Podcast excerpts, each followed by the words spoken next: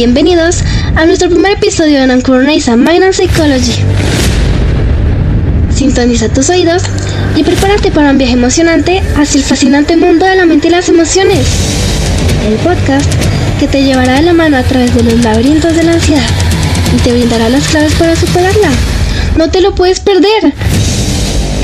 Así que ajusta tus auriculares, relájate y prepárate para una experiencia informativa y transformadora. Empecemos. Es hora de adentrarnos en el fascinante mundo de la ansiedad. Pero, ¿qué es realmente la ansiedad? Todos hemos experimentado en algún momento ese sentimiento de preocupación, ese cosquilleo en el estómago antes de una situación estresante. Pero la ansiedad va más allá de eso. Según la prestigiosa institución National Institute of Mental Health, la ansiedad va mucho más allá de simples preocupaciones o miedos pasajeros. Para aquellos que la padecen, la ansiedad se convierte en una compañera constante, persistente, que puede intensificarse con el tiempo.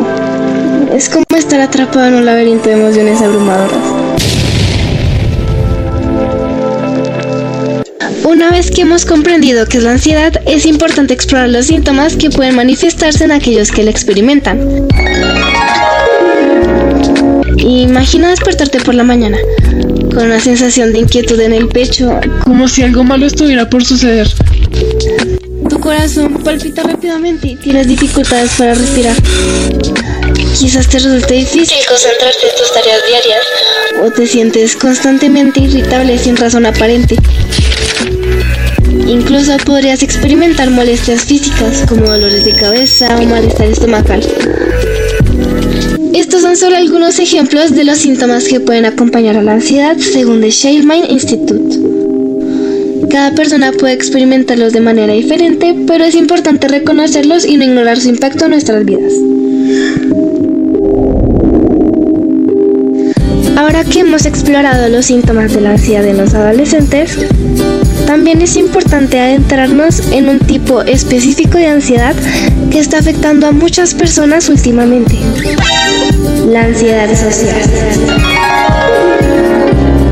Según The Anxiety and Depression Association of America, la ansiedad social, también llamada fobia social, se caracteriza por el miedo a ser juzgado, evaluado negativamente o rechazado en situaciones sociales. Imagina encontrarte en una situación en la que sientes que todas las miradas están puestas en ti, temiendo que tus acciones o palabras sean objeto de crítica. Puede que incluso te preocupe mostrarte ansioso o nervioso frente a los demás, lo que a su vez aumenta tu angustia. Como resultado, es posible que evites situaciones sociales, limitando tu participación y privándote de oportunidades de crecimiento personal y conexiones significativas. Los síntomas de la ansiedad social son tan diversos como los colores de un arco iris y se manifiestan a través de una amplia gama de síntomas. Estos se dividen en tres categorías principales: los conductuales, psicológicos y físicos. Si habláramos de los síntomas conductuales, estos pueden presentarse llevándote a evitar situaciones sociales. Oh no. O a permanecer callado y en segundo plano para escapar de la tensión y la vergüenza. Puedes sentir la necesidad de estar siempre acompañado por un amigo para así sentirte seguro. Y algunos recurren al consumo de sustancias para así aliviar los nervios antes de enfrentar situaciones sociales. Pero eso no es todo.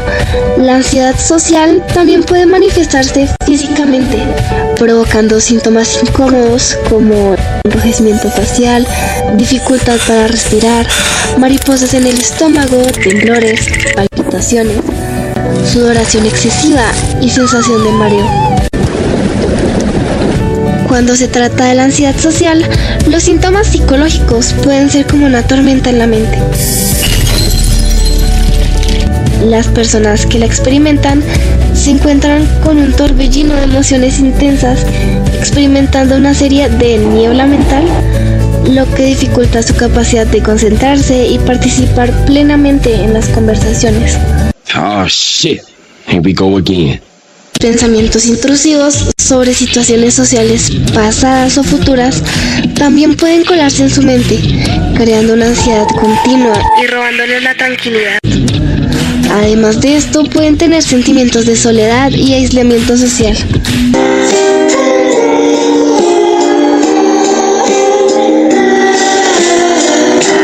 Algo abrumador es que comienzas a reflexionar sobre cada palabra que dijiste, cada gesto que hiciste y te preguntas si lo hiciste bien. Ahora, ¿sabían que el trastorno de ansiedad social, anteriormente conocido como fobia social, es un problema que afecta a más personas de las que pensábamos? You what? Así es. En los Estados Unidos se ha clasificado como el tercer trastorno psicológico más grande del país, solo por detrás de la depresión y el alcoholismo. Vaya impacto. You. ¿Y saben qué es aún más interesante? Que alrededor del 7% de la población sufre algún tipo de ansiedad social en la actualidad. Oh my God. Y así llegamos al final de nuestro primer episodio de Nacurnaisa Mind and Psychology. Ha sido un viaje emocionante explorando el fascinante mundo de la mente y las emociones. Y en particular, sumergiéndonos en el apasionante tema de la ansiedad social. Pero este es solo el comienzo. Aún hay mucho más por descubrir, aprender y compartir juntos. En los próximos episodios nos sumergiremos en un mar de conocimiento acerca de la ansiedad social.